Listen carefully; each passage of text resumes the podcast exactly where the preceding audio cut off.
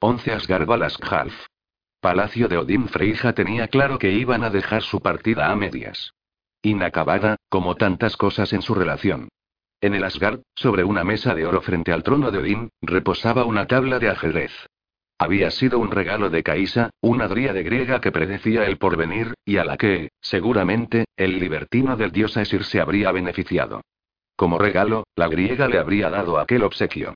Aún así, a pesar de saber aquello, a Freija le daba igual, porque disfrutaba jugando contra el tuerto, observando los movimientos de sus dedos varoniles, simulando y dejando entrever que cada casilla por la que avanzaban sus fichas, eran las acciones que sus peones y sus guerreros hacían en el mundo de los humanos. Conscientes e inconscientes a la vez de lo mucho que se jugaban.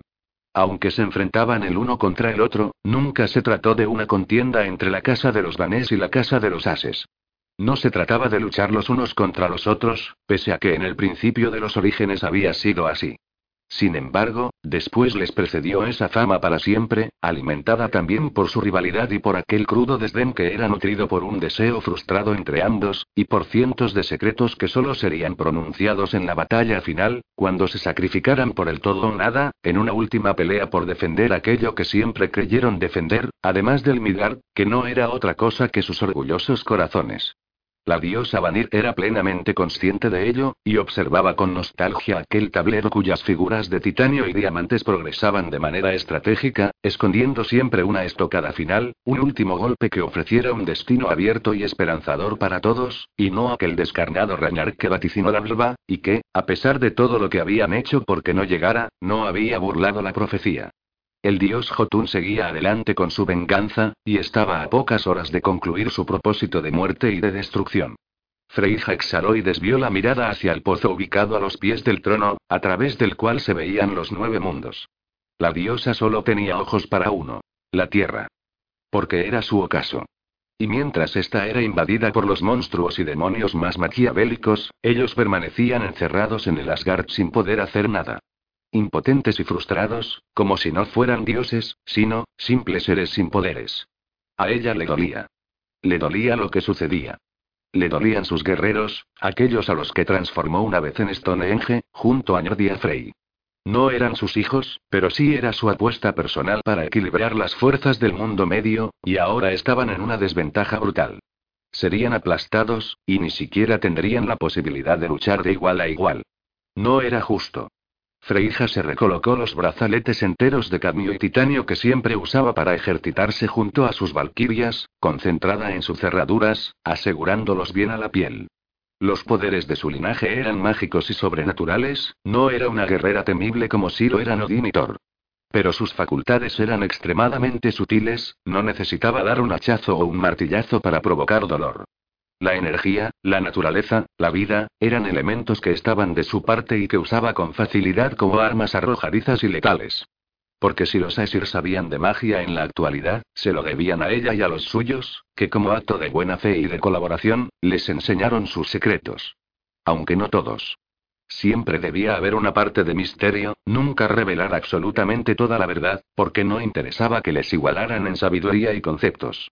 La resplandeciente aguantó con estoicismo y aplomo el momento en el que vio a Ela liberada de su cárcel de él, para llegar a Migar. Vio a Angeboda, la temible giganta con poderes de bruja.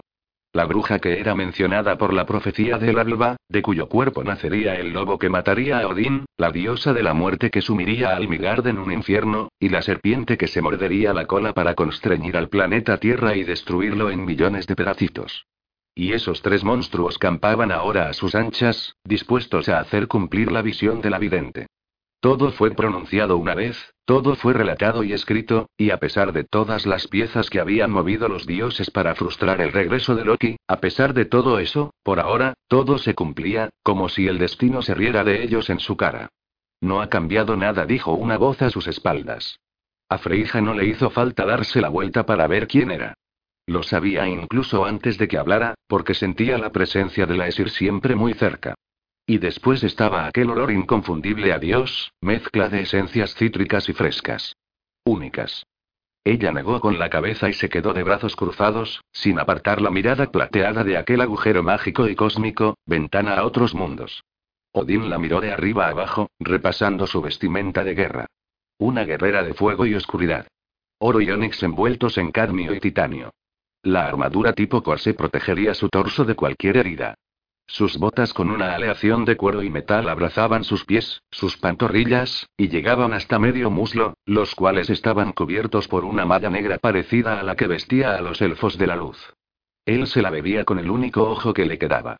Sus caderas, su cintura, la forma que tenía su cuerpo de simular un reloj de arena, aquellos hombros elegantes, la curva perfecta de su espalda, sus largas piernas torneadas y provistas de unos muslos de infarto, su trasero. Odín era Dios, pero también hombre. Y él no era de piedra ante un ejemplar como ese. Nunca lo había podido ser. Ningún macho, fuera ángel o demonio, guerrero o sanador, dios o humano, era indiferente a los encantos de Freija. De hecho, a él lo confundía algunas veces porque, en ocasiones, la Vanir simulaba parecer ajena al magnetismo que desprendía su persona. Y otras veces, le sacaba jugo hasta exprimirlo, y era entonces cuando provocaba guerras en su nombre, disfrutando de la debilidad con la que estocaba a los demás. Odín deseaba hundir los dedos en su largo pelo rubio cuyo reflejo recordaba al astrosol, y tironear fuertemente de él para exigirle que dijera de una vez por todas a qué estaba jugando y cuál de sus mil caras era la auténtica. Los movimientos que Freija había realizado de manera tan magistral para evitar el Ragnar le habían dejado claro que cuando dio su palabra para apoyar su plan con la humanidad y prometió protegerlos, lo hizo de verdad. Y aquello hablaba de lealtad, algo que escaseaba en los panteones. Eso era algo que Odín no le podía echar en cara. Estaba en deuda con la diosa Vanir. No. No ha cambiado nada todavía, contestó Freija con voz uniforme. Loki tiene dos lunas para acabar con el Migar. 48 horas de la Tierra y mi plan por preservar a la humanidad se irá al traste, reconoció Odín agriado. Eso es menos que un estornudo para nosotros. Y una vez destruya el Migar, no habrá ningún mundo al que no pueda acceder. El mundo medio es el equilibrio de los nueve reinos. Así lo dispuse. Si este desaparece, los demás estamos condenados. Fue Indal el que nos encerró aquí, le recordó Freija. Tu hijo. Sí asintió Odín. No le culpo. Es el que mejor me cae de todos, se encogió de hombros. Nos pareció buena idea entonces. Lo sigue siendo. Freija escuchó los pasos de Odín acercándose a ella y todo su cuerpo se puso en guardia. No podía ignorar la energía que desprendía el tuerto. Era demasiado explosiva y poderosa. Cuando estuvo a su lado, Freija lo miró de soslayo. Él vestía con su traje de guerra, muy a conjunto con el suyo, como si fueran una pareja de baile, y estaba tan arrebatador que la encendió con un solo vistazo. Odín era el hombre más grande y fuerte que había visto jamás. Y eso era mucho decir si tenía en cuenta que vivía en el Asgard, donde residían millares de guerreros de todas las culturas. Su complexión tremendamente atlética era portentosa. Un solo hombro de los suyos era una de las nalgas de ella. Su armadura parte dorada y negra lanzaba destellos cegadores, pero ninguno tan poderoso como el de su ojo, de un vibrante azul eléctrico.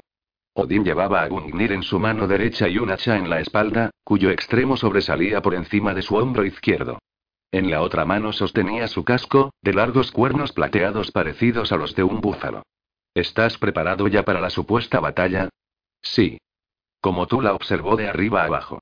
Mientras sigamos con vida, aún tenemos posibilidades.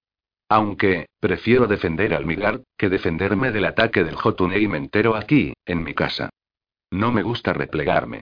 Nos hemos preparado para luchar en un lado o en el otro, ¿no? Freija se miró los puños americanos que se unían a sus nudillos como un guante y que eran parte de su uniforme de guerra. Pero también me gustaría descender al Midgard y luchar junto a mis valquirias. A mí tampoco me gustan las trincheras. Prefiero ir de frente y luchar junto a mis Disir lanzarayos. Él la miró con atención. Ella odiaba dejar solas a sus valquirias. Las consideraba suyas y eran su responsabilidad. Eso la honraba. Porque así se sentía él respecto a sus guerreros. ¿Qué cambia el hecho de que María se sacrificaran por Valder y Nanas y andan perdidos en una dimensión de la que no pueden regresar aún? Dijo Freija visiblemente frustrada. La nave de Valder es indispensable para nuestra victoria en caso de que podamos descender a la Tierra a batallar. Y con el puente Bifrost totalmente destruido por el portal que abrió el Magiker, Odín hizo una mueca con el labio y arqueó las cejas. ¿Qué tiene la barda en su poder? replicó él. ¿Qué se supone que tiene que leer? ¿Por qué las cosas han salido así? ¿Acaso hay una razón, Vanir? ¿O atiende todo a nuestro destino final? No lo sabemos. Solo las nornas tejen el telar y ni siquiera saben lo que hilan. Tengo la sensación de que se nos ha escapado algo, murmuró Freija. Hemos hecho todo lo que teníamos que hacer para tener posibilidades en la gran batalla. Todos nuestros movimientos tenían un sentido y una razón de ser. Aunque los mantuviéramos en secreto, parece que tus jugadas y las mías se complementaban a la perfección. Además, tú mismo viste el final de nuestros días y cambiaste el porvenir, por eso eres tuerto, señaló sin miramientos. Pero seguimos aquí, a expensas de que Daimin salga de la hule en la que está y pueda leer las palabras del libro de Brin. Para cuando lo haga, Loki no se lo permitirá, negó con la cabeza. Es imposible que le dé tiempo a leerlo todo. Por eso me pregunto, ¿qué ha cambiado en realidad? Tengo la sensación de que solo hemos retrasado lo inevitable. El don de Daimin es muy literal, pero, para entonces, estará asediada por Loki. No sé si lo conseguirá.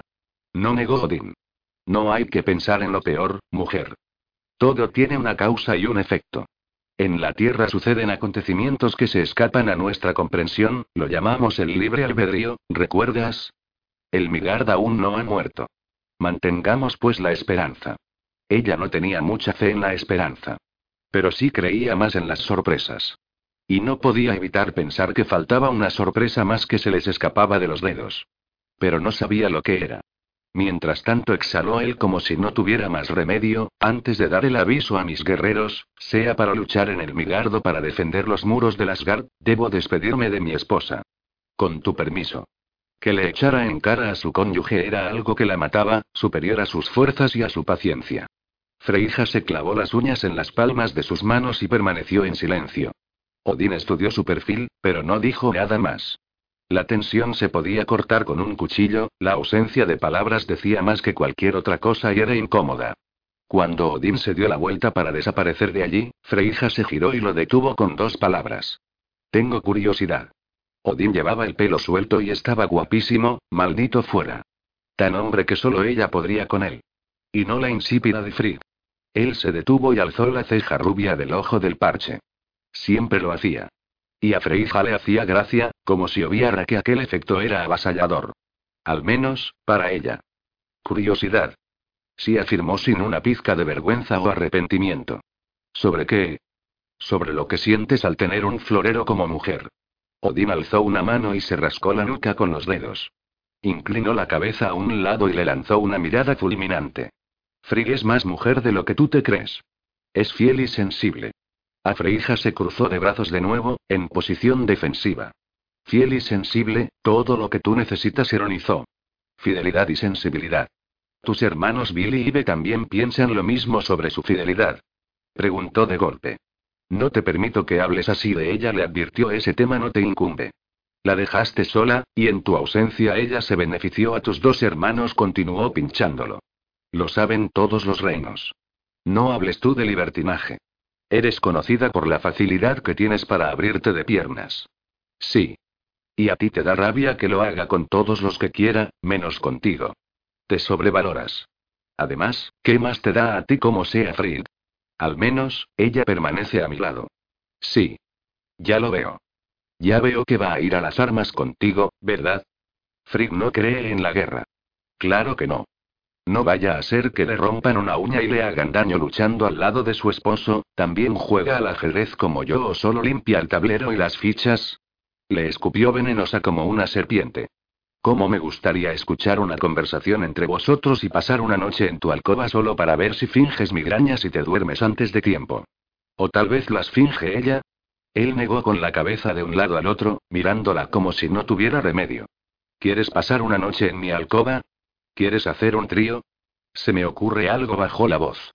Seguro que te encantaría que yo te poseyera por detrás mientras Frick se encarga de lamerte la fruta que hay entre tus piernas. Freija dejó ir una carcajada. Claro. Pero más te gustaría a ti. Es más, seguro que ella se lo pasaría mejor conmigo que contigo, soltó oscilando las pestañas. Pero eso es algo que tú nunca sabrás, ¿verdad? Freija, deberías superar el hecho de que no todos los hombres buscan a una potra salvaje como tú.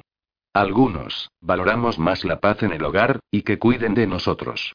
Eso no te lo crees ni tú. Frigg es solo madre. Se olvida de su papel como mujer y como diosa con otras capacidades que no sean solo las de mantenerte tranquilo y feliz en la mesa. ¿En qué lugar la deja eso? Es la más machista de todas. Tira piedras sobre nuestro tejado. Pero, sonrió vilmente.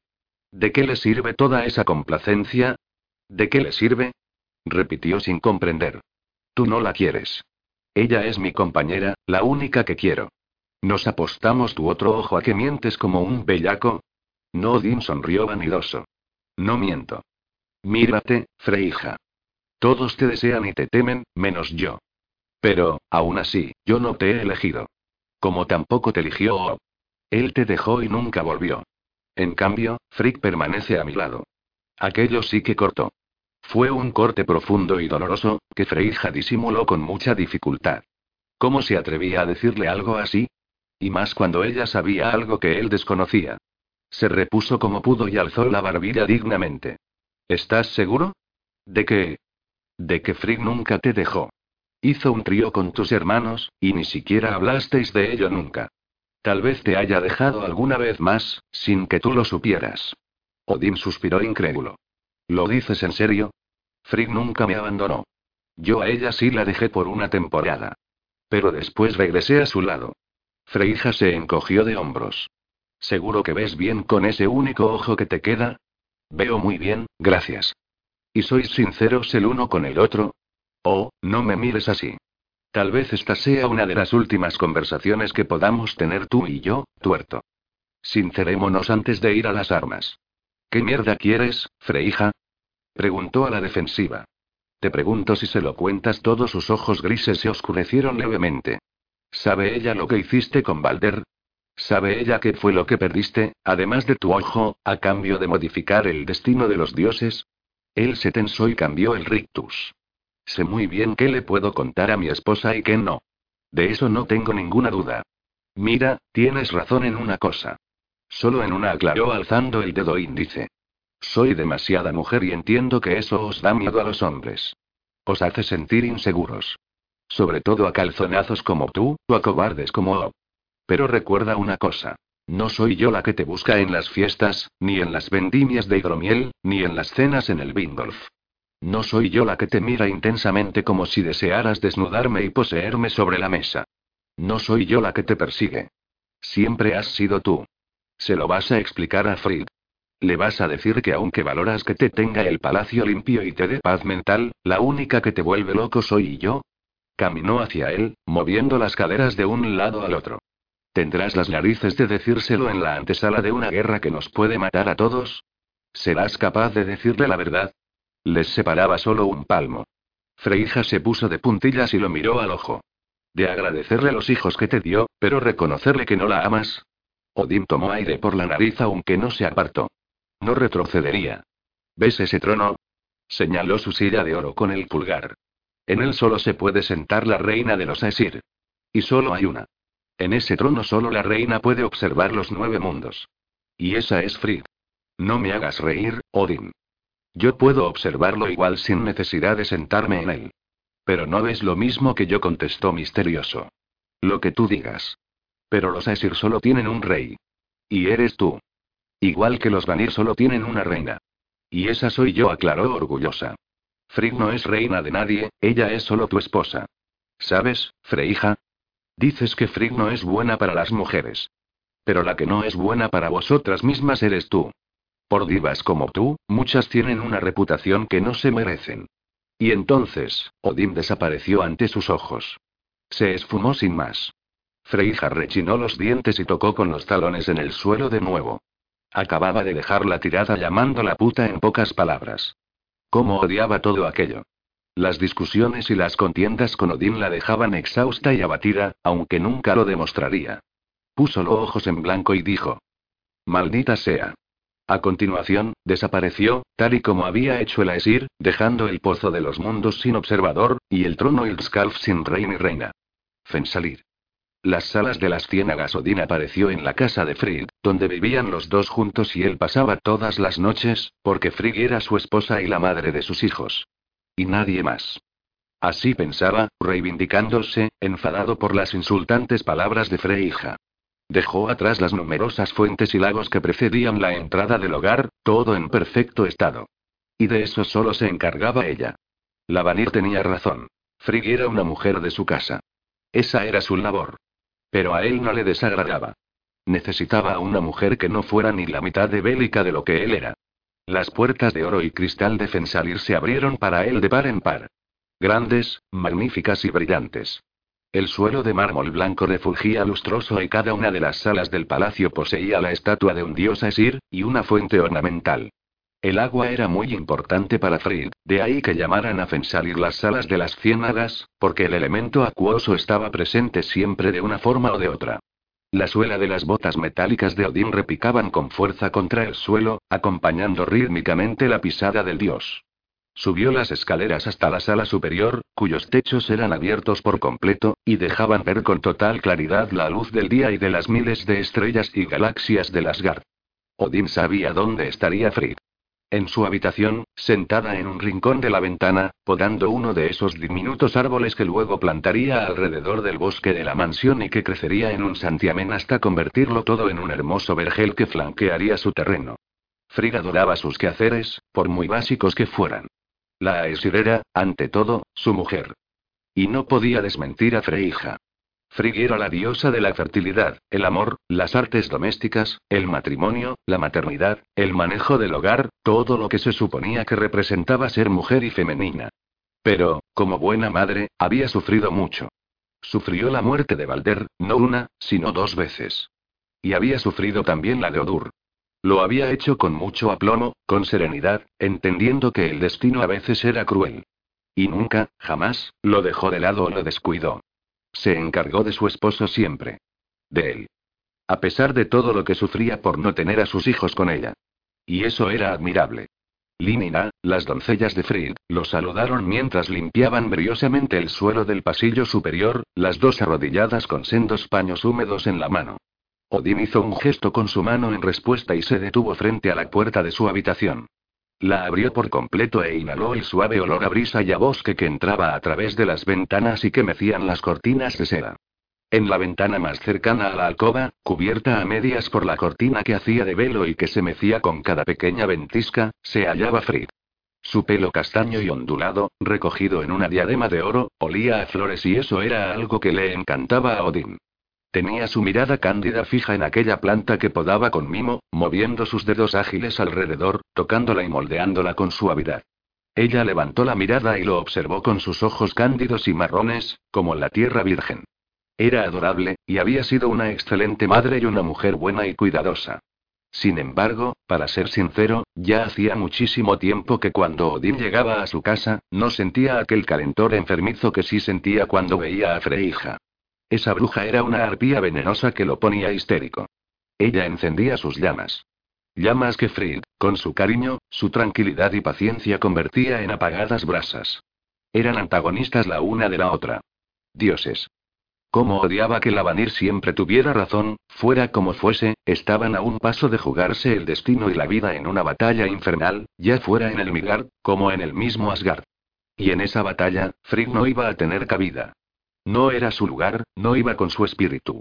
Ella había dedicado toda su existencia a criar a Valderio Dur y a llevar Fensalir con el orgullo de una reina anfitriona. No le interesaban los conflictos bélicos, aunque alguna vez había hecho el esfuerzo de jugar con él a hacer apuestas. No obstante, no era una guerrera. Era, una madre. Una, esposa. Joder. Maldita Freija, pensó Odín amargamente. Tenía que advertirla de lo que iba a pasar. Ella y sus doncellas se quedarían encerradas en el Fensalir. No podían salir de ahí. Y no dudaba que la propuesta iba a encantar a Frid, pues nada le gustaba más que cuidar de su palacio y sus plantas. Era muy ermitaña. Freija le había echado en cara que no le dijera lo que había pasado con Valderio Dur en el Migar. Pero no lo creía necesario. No hacía falta. Nadie, ni siquiera ella, debía saber lo que él hizo. Era su secreto. Uno que solo sabía Lavanir y nadie más. Le diría la verdad si lograran detener el Ragnarok, al regresar. Si no, no hacía falta mencionarlo. Porque nunca vería a Valder de nuevo. Así que, ¿para qué volver a atormentarla? Frick tenía debilidad por Valder. Nunca quiso a Odur tanto como a su hijo resplandeciente. Y era una verdad que dolía y que ella quería ocultar, porque la avergonzaba.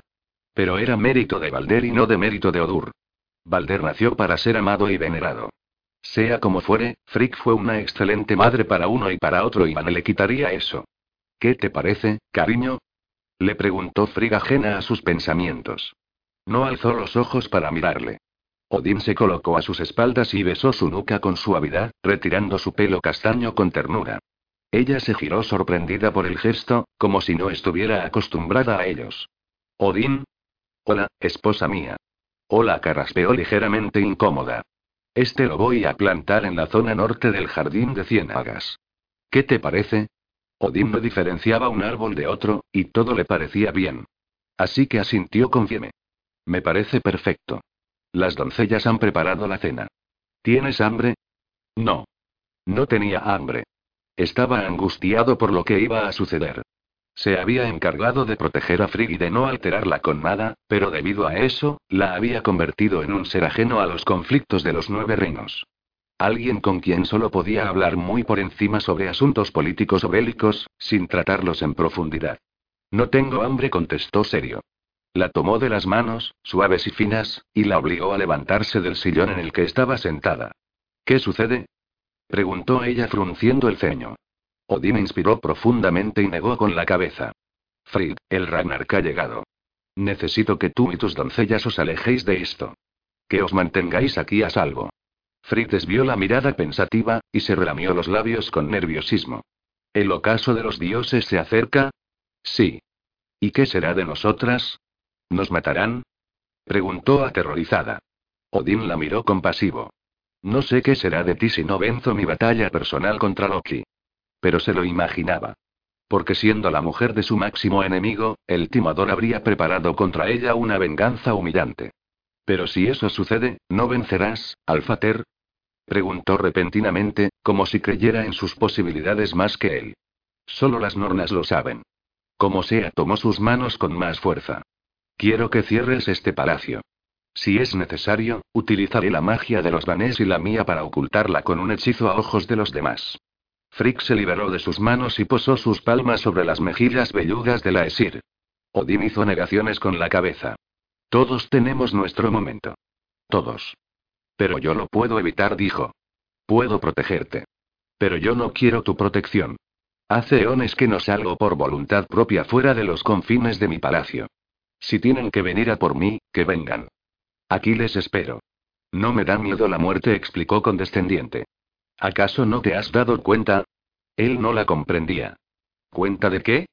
De que todos salimos del caldero y todos, a pesar de tener una vida longeva, volveremos irremediablemente de un momento a otro. Pero estás viva ahora.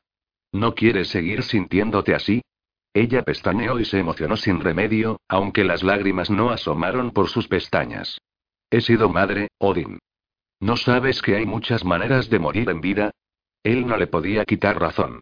Frick sentía un amor muy apegado por sus hijos, a pesar de ser una diosa. Que Odur matara de Valder y que Vali acabase con Odur, también acabó con las ganas de vivir de su mujer.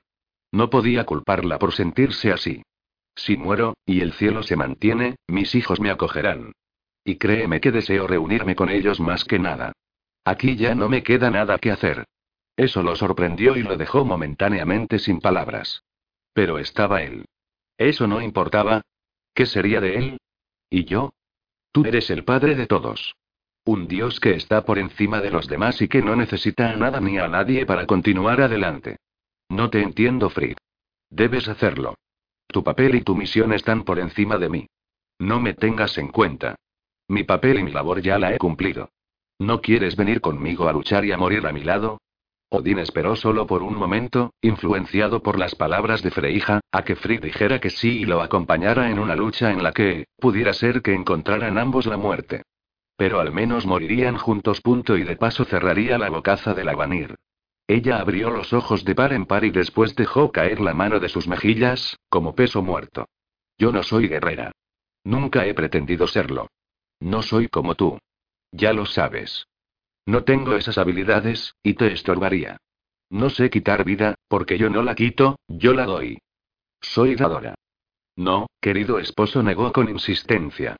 Esos quehaceres son propios de Freija y sus valquirias. No son míos. Odín torció el gesto. No hacía falta que ella le mencionara a Freija. Ya la tenía muy presente. Ahora, toma la decisión que debas tomar, le sugirió Frigg. ¿Tan pocas ganas de vivir tenía Frigg a su lado? ¿Y acaso él podía culparla? No. No, porque aunque le repateaba darle la razón a la Vanir, hacía mucho tiempo que ella y él no actuaban como una verdadera pareja. No había amor ni deseo. Las veces que mantenían relaciones y hacían uso del matrimonio, todo era suave y poco fogoso. En cambio, sí sentía un profundo respeto por lo que representaban cada uno en el panteón, y por la relación amistosa y cariñosa que había entre ellos. Pero no esperes que me una a tu ejército, prosiguió Frid. Te deseo toda la suerte, Alfater.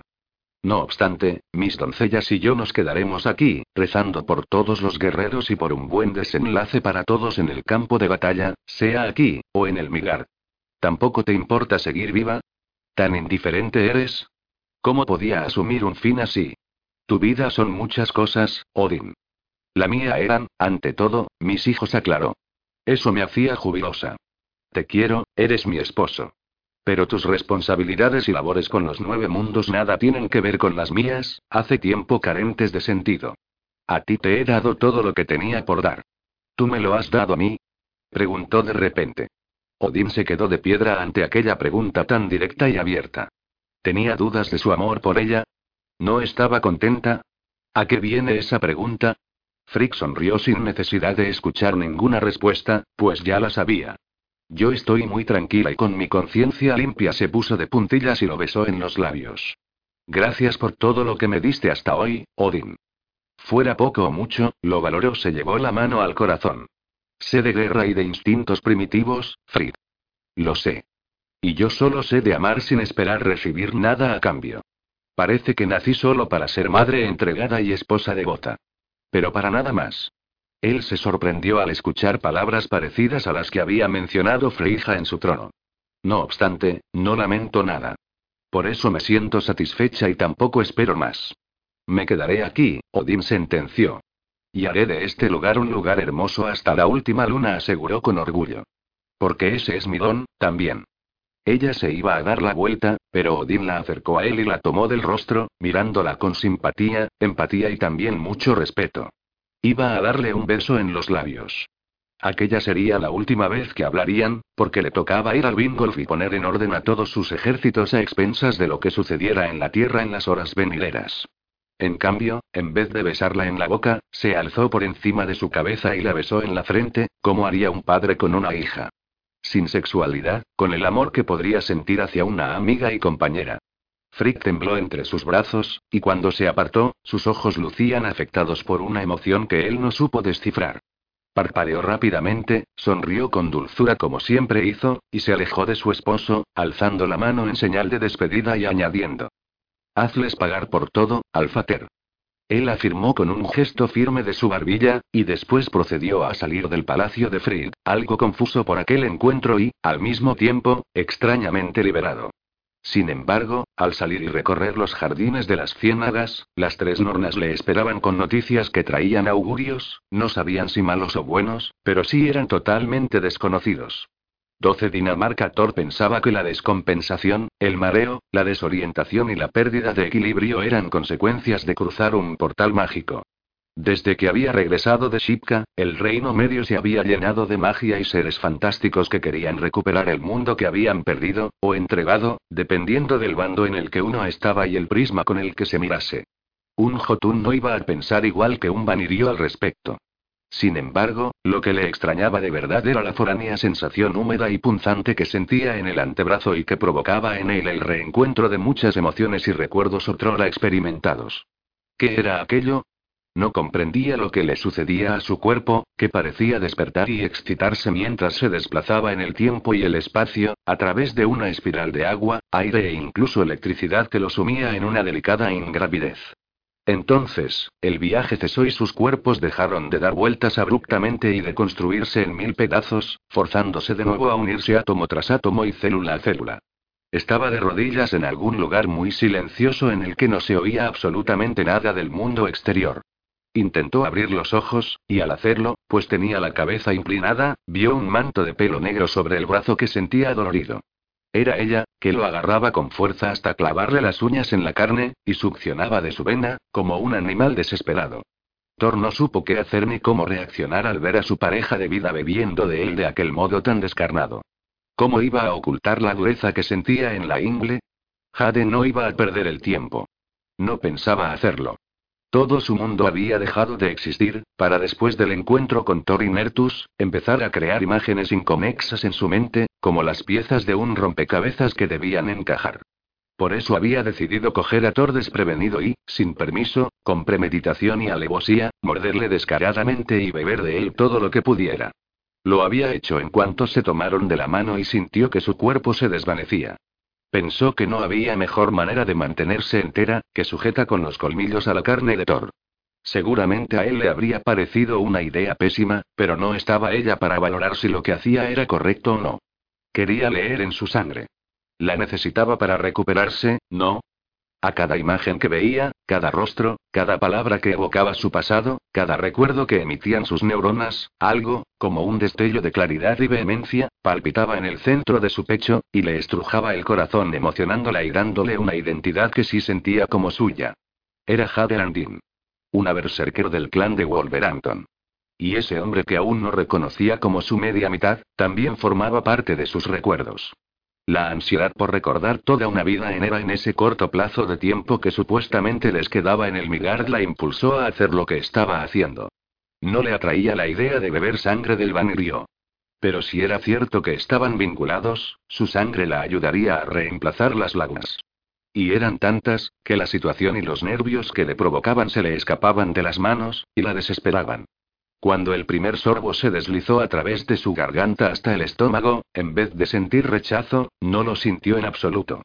Su cuerpo, sus órganos internos, parecían agradecidos de recibir tal combustible, como si lo hubieran echado de menos.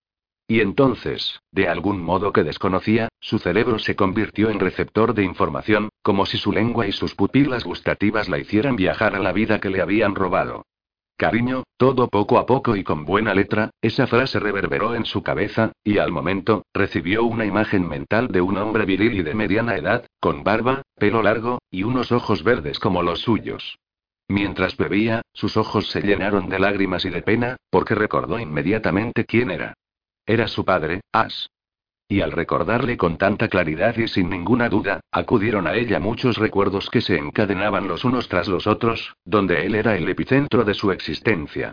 Su todo. También recordó a su madre Estepenie, pero eran imágenes vagas y difusas, y entonces le vino a la memoria que murió cuando ella aún era muy chiquita. Sus padres, así Estepenie. Dioses, por fin les veía nítidos. Y fue como si nunca se hubieran separado, como si ella nunca hubiera faltado, como si entre medio no hubiera habido una ausencia tan larga. Y eso la dejó abatida y con un dolor profundo que no supo paliar, a no ser que bebiera más. Porque no podía imaginar cuánto habría sufrido su padre al creerla muerta. Al menos, en ese instante, la sangre la satisfacía y la calmaba, aunque se estuviera comportando como una egoísta. Pero ya no podía detenerse. Cuanto más bebía, más veía, y más reconstruía su verdadero ser. Pasaban ante sus ojos imágenes de su clan, del verdadero. Sus hermanos Noah. La preciosa hermana del Nao y Tieno moradísima hasta el tuétano de su cone. Ella era su mejor amiga, y pensó en cuánta falta le hacía en ese momento y cuántas ganas tenía de verla. Y Wolverhampton, su hogar, qué hermoso era, cómo le gustaba vivir allí. Recordaba su casa, aquella que compartía con su padre, y ese bastón que él ocultaba con tanto celo y que tan poderoso le hacía a los ojos de los demás. El bastón del concilio. Recordó cuando le dieron el diario con su nombre escrito, y todo lo que ella empezó a escribir en él a partir de los 22 años. Antes de su conversión, cosas sin demasiada importancia, hasta que apareció él. Nada le cambió tanto la vida y la idea que tenía del amor y de la independencia, que el momento en que vio por primera vez a Tori se perdió para siempre en su mirada lila. Y sentir aquello en ese instante y descubrir que algo tan poderoso había sido eliminado de los archivos de su mente, la dejó todavía más noqueada e iracunda. Porque no sabía qué tenía que sentir por él. Todavía no. Su mente aún no estaba unida a su corazón y sus sentimientos parecían dormidos, aletargados, incluso no descartaba que ella misma los bloqueara por miedo a que sus sentimientos hacia él le estallaran en la cara y no pudiera controlarlos. Porque estaba a punto de pasar de no sentir absolutamente nada, a de repente, ser arrollada por las emociones de las parejas de vida. Y no sabía si podía sobrellevarlo. Pero no le importó. Jade bebió con más ganas de su vena, necesitada de tener más información y de continuar creando su imagen a su verdadera semejanza. Él tenía las respuestas en su antebrazo. Su sangre reconstruía circuitos rotos por años de torturas sistemáticas y productos que provocaban amnesia. Y aquella era sangre milagrosa y sanadora. Ahora lo veía. Ahora lo recordaba. Entonces, cuando se lo hacían, cuando la drogaban, no era consciente. Pero el líquido rubí que daba vida a aquel guerrero celta, le estaba mostrando la verdad y le permitía ver y recordar incluso aquellos detalles que ella obviaba por las drogas, aunque quedaban registrados en su cerebro. Cuánto le habían quitado Francesc y Daniel. Si esa era una manera de amarla y de mantenerla viva, hubiera preferido la muerte mil veces. Muerte antes que mentira. Los recuerdos la bombardeaban hasta el punto de provocarle dolor físico y un martilleo punzante en las sienes que ejercían una presión terrible. Le iba a estallar la cabeza. ¿Y se detuvo? Por supuesto que no. Dos lunas. Dos lunas les daba de tiempo la diosa para conseguir su propósito antes de que la muerte asolara la tierra. Y si no lo conseguían, al menos moriría conociéndose y recuperando su yo. Era lo único que podía hacer por ella y por todo lo que le habían arrebatado. ¿Cómo la sangre podía sentarle tan bien? ¿Y por qué en ese momento ya no le repugnaba sino que sentía lo que hacía con tanta naturalidad? Porque era lo que siempre había hecho con él. Porque el beber sangre e intercambiarla era lo que necesitaba Thor, porque era como respirar, algo primordial para los vanirios, algo muy sensual que les excitaba, y ella, a pesar de no ser una chupa sangre, también tenía colmillos como los que se exponían ahora en su boca, penetrando profundamente el musculoso antebrazo de Thor. Volvió a vivir muchísimos sucesos de su vida, todos olvidados. Porque el don del cuerpo de Thor le regalaba la cordura y la mente. Y se vio con él. El primer beso, su primera y traumática vez, y después, las miles de veces restantes, a cual más maravillosa. Recordó el día en que les sellaron los dioses, y las lágrimas le cayeron sin control alguno por las mejillas, hasta empapar la piel de Thor y hacer que se mezclara con la sangre que reborbotaba de entre las incisiones, a través de sus colmillos. Se encontró en otro país, en las montañas. Eran los Balcanes. Allí vivió con él, huyendo de los prejuicios, los rechazos y también de Samael, tantas y tantas cosas. Eran demasiadas. ¿Cómo iba a detenerse si no era capaz de dejar de beber? De repente, su pregunta fue contestada de un modo un tanto rudo. Sintió un duro tirón en el pelo, y aguijonazos como alfileres en el cuero cabelludo. Go Leor, Momuinin. Suficiente, cariño mío.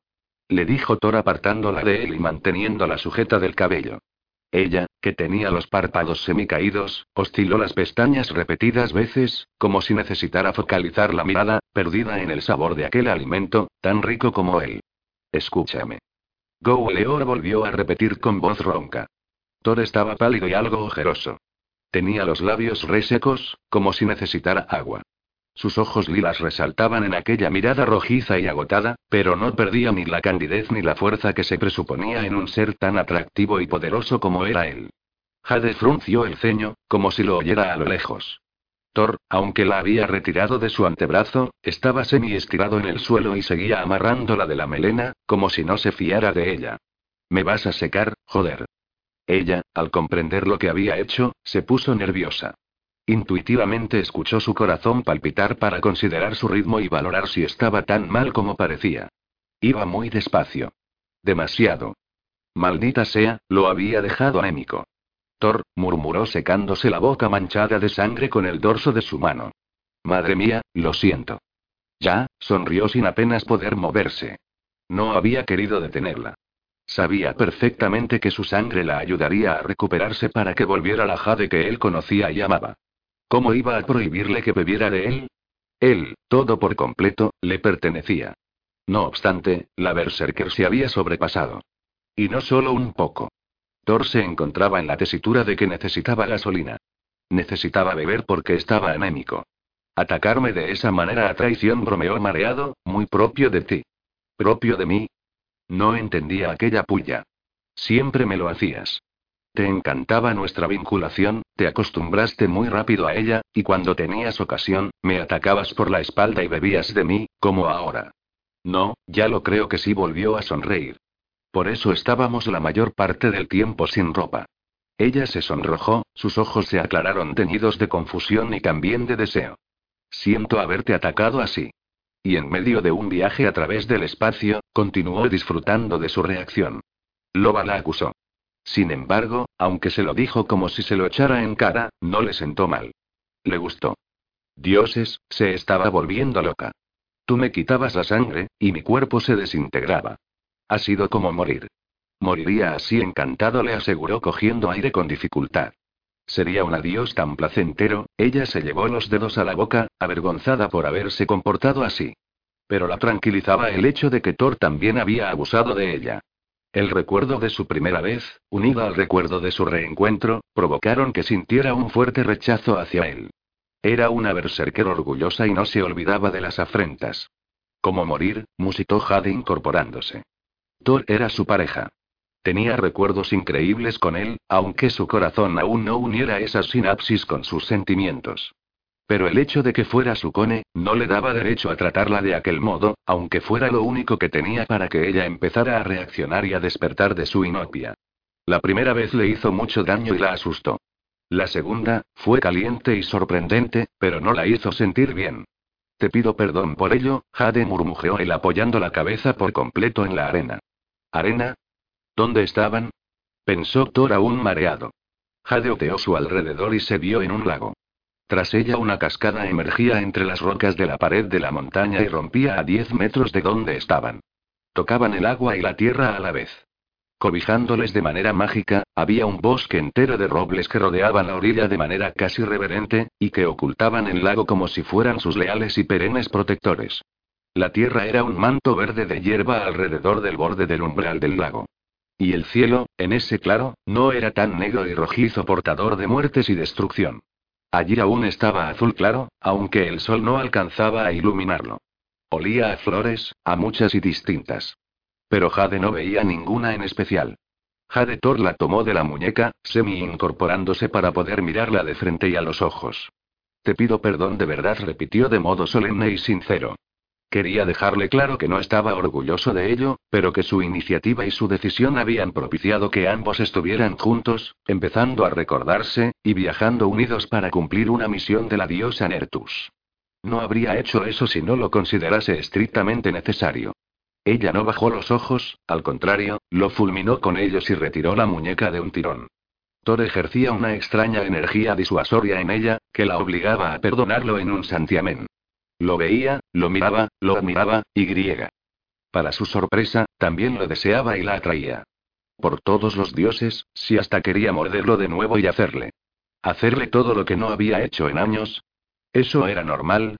Por otro lado, acababa de llegar a su vida y ella tenía que aceptar muchas cosas, tal vez demasiado numerosas y complicadas. Como por ejemplo, ¿tenían una hija de verdad? ¿Por qué aún no veía ese recuerdo? ¿Y él? ¿Por qué él tampoco lo recordaba?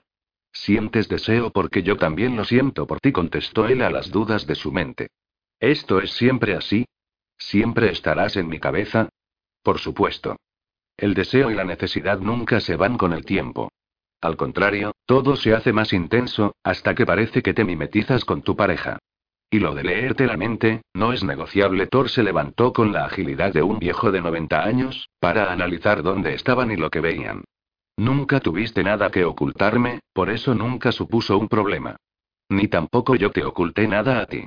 Aunque no lo creas, tú también estás en mi mente y puedes oírme siempre que lo desees. Recuerdo tantas cosas, dijo ella algo desorientada. Tantas sobre nosotros, sobre mi familia, eso es bueno, dijo él animado. Pero Jade negó con la cabeza. Y después está el calentor, calentor. Sonrió y alzó una ceja. Sí, me arde el cuerpo, los colmillos, se movió inquieta. La piel me pica. Ve, no sé de qué tengo ganas.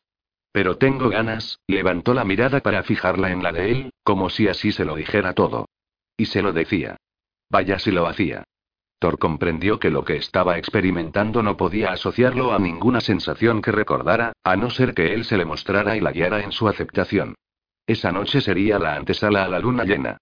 Las berserkers, activas sexualmente, eran auténticos tsunamis cuando se acercaba el plenilunio. Jade se sentía caliente y excitada. Porque el cuerpo, y su naturaleza, tenía sus ciclos. Y no importaba si se acercaba el fin del mundo. Sus hormonas se activaban igualmente con la luna. En fin, Jade cortó la comunicación y el contacto visual abruptamente. Mejor será que nos centremos. Hay muchas piezas aún que faltan en mi cabeza y tenemos una misión que completar y un mundo que salvar. Arreando. Debemos encontrar el carro de Nertus. Thor se encogió de hombros. Aunque empezaba a hacerse amigo de nuevo de sus emociones y volvía a hacer las paces con su empatía, y podía sentir piedad de aquella humanidad, para él, lo único importante era Jade. Jade y esa hija de la que no se acordaba y que también deseaba conocer aunque fuera a través de los recuerdos. Vamos, Jade miró a su alrededor, buscando indicios del paradero del objeto de la diosa. ¿Dónde estamos exactamente? preguntó Thor haciendo acopio de fuerzas para seguir adelante. ¿Es que aquí no ha llegado el Ragnarok? En ese momento, Jade se quedó muy quieta, presa de un fogonazo de recuerdos. Su padre As tenía una biblioteca enorme en su rústica mansión de Wolverhampton. Era uno de los lugares favoritos de Jade, por no decir el que más. Allí, entre libros, su padre y ella pasaban horas cuando era pequeña. As le leía historias y leyendas de los dioses nórdicos. Aquellos fueron sus libros preferidos de siempre, ya que sentía admiración por los panteones divinos y por esos seres que les habían creado. Junto a su padre leyó muchísimo y aprendió quiénes eran. De los libros de los humanos, de las eras, aprendió parte de la leyenda de Odín y el Asgard. Los humanos contaban la historia a su manera, con sus lagunas y también con sus invenciones. Pero fue de su padre de quien bebió la información más pura y sagrada, porque él era como una fuente impagable de conocimiento auténtico y real. As había sido el elegido por Odín para cargar con el bastón del concilio y sembrar la paz en la tierra entre vanirios y berserkers. La palabra de su padre era ley. Él conoció personalmente a Odín, lo vio, estuvo allí arriba, por tanto, él sabía más que nadie. Y ahora, al recordarle, también le vino a la mente ese caudal de datos y documentación que le servía para entender qué estaban buscando y dónde se encontraban. ¿Estás llorando, Jade? preguntó Thor afectado al verla así. Se acercó a ella. Ella lo negó, turbada aún por las emociones y su aparente vulnerabilidad. No, no, parpadeó rápido para secarse las lágrimas. Pero sí lo estaba. Thor veía lo que ella y podía sentir su dolor y su pena al experimentar los recuerdos de su padre, su pasado, y su memoria que revivía en su cabeza sin importar cuánto le afectaría eso al corazón. Creo que sé dónde estamos, musitó carraspeando con incomodidad. ¿Lo sabes? ¿Dónde? Yo no puedo oír ni una mente aquí. Solo la tuya. Es como si este lugar estuviera protegido por una cúpula, arguyó atisbando el cielo sobre su cabeza. Tiene sentido. Ahora lo recuerdo. Mi padre, dijo en voz alta, tragando saliva para hacer desaparecer el nudo de pena que la atoraba. Mi padre me contó una vez que Nertus había sido mandada a Almigark para proteger a los humanos, recordó con los ojos fijos en la cascada. Claro, olvidaba que los vikingos sabéis de estas cosas, bromeó. Los celtas sabemos de nuestros dioses. Y los que llevan cascos con cuernos saben de los suyos. Ella frunció el ceño pero no contestó al comentario, pues sabía que no lo decía en serio. Aunque aún no lo recordaba, algo le hacía comprender que Thor siempre había bromeado al respecto, entre las diferencias de celtas y vikingos. Seguramente se habría metido mucho con su padre.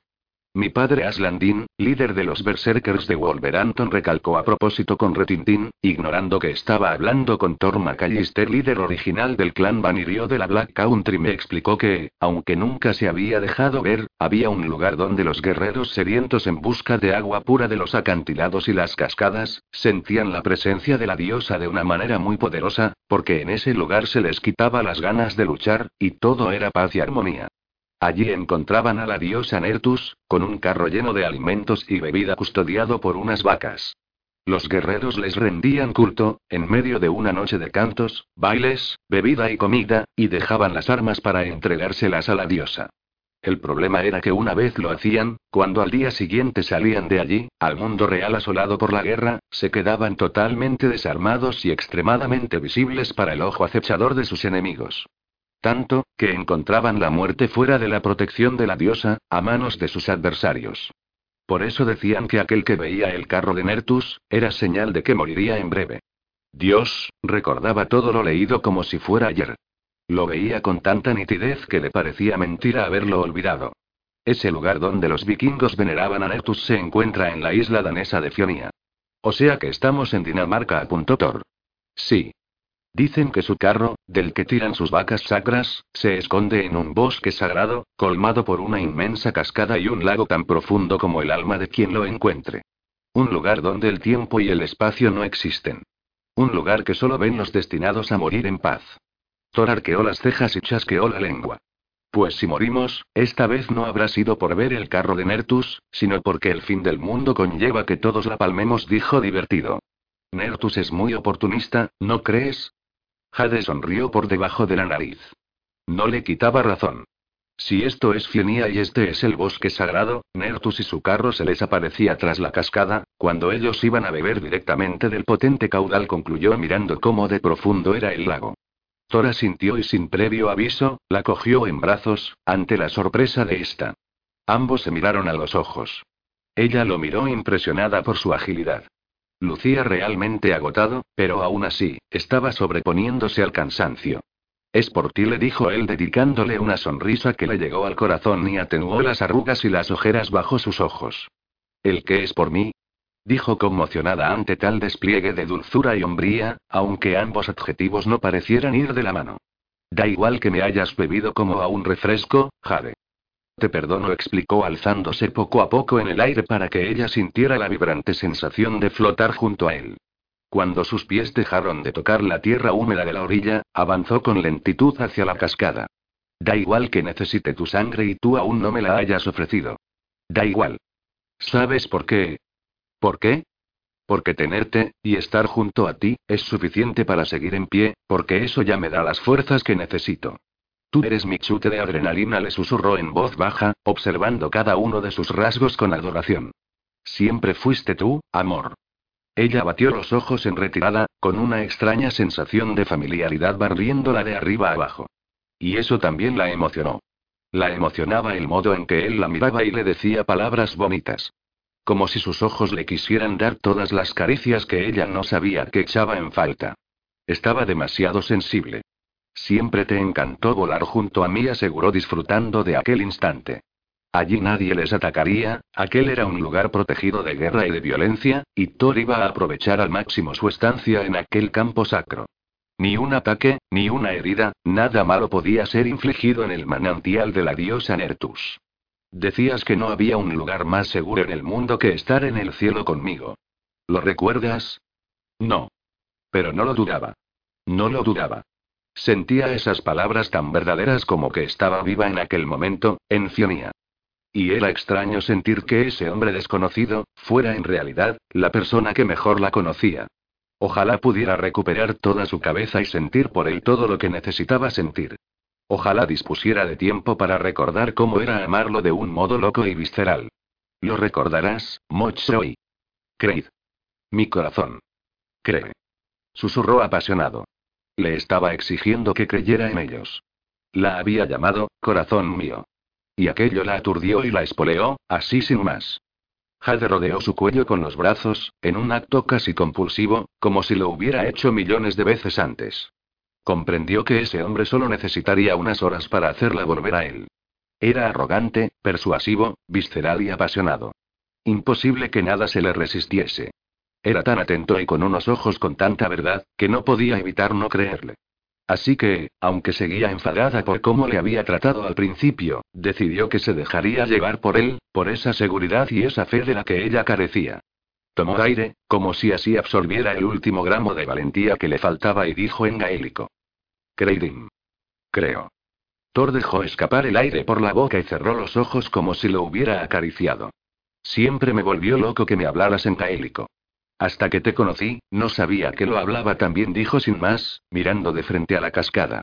Iban a internarse en la catarata, esperando hallar tras la impresionante caída de agua, ese carro de la diosa, que contenía una caja con una guía muy especial.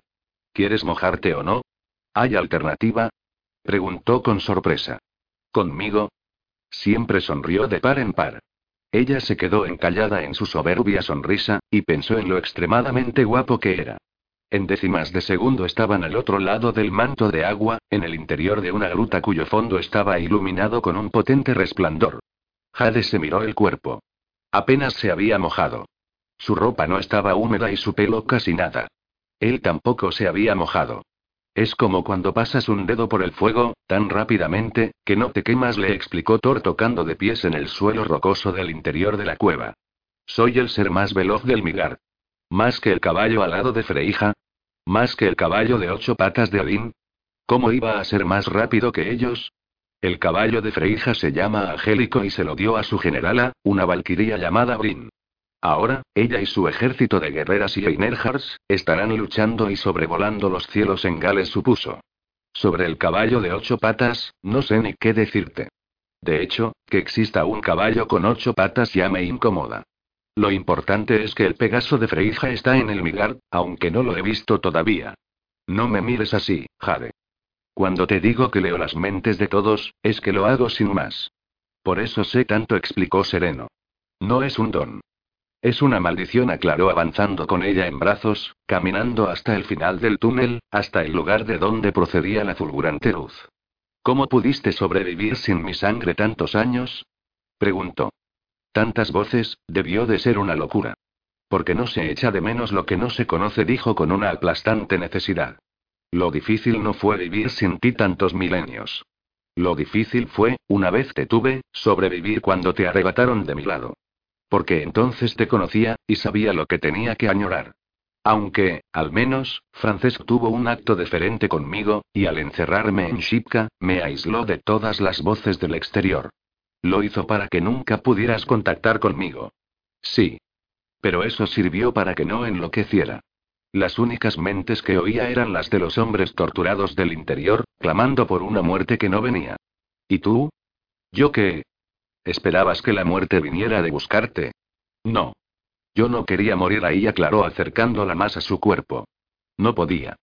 Jade alzó una mano inconsciente hasta su nuca y enregó los dedos en su pelo. Quería darle consuelo, sin importarle si sentía o no sentía por él lo que se suponía que tenía que sentir. Entonces cayó en la cuenta de por qué lo decía. No podías morir porque teníamos una promesa que cumplir, ¿verdad? ¿Te acuerdas de ella? preguntó esperanzado.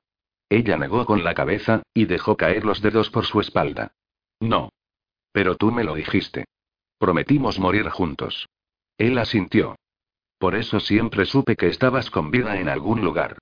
Mi comarrat seguía impreso en mi muñeca, no había desaparecido. Señal de que vivías.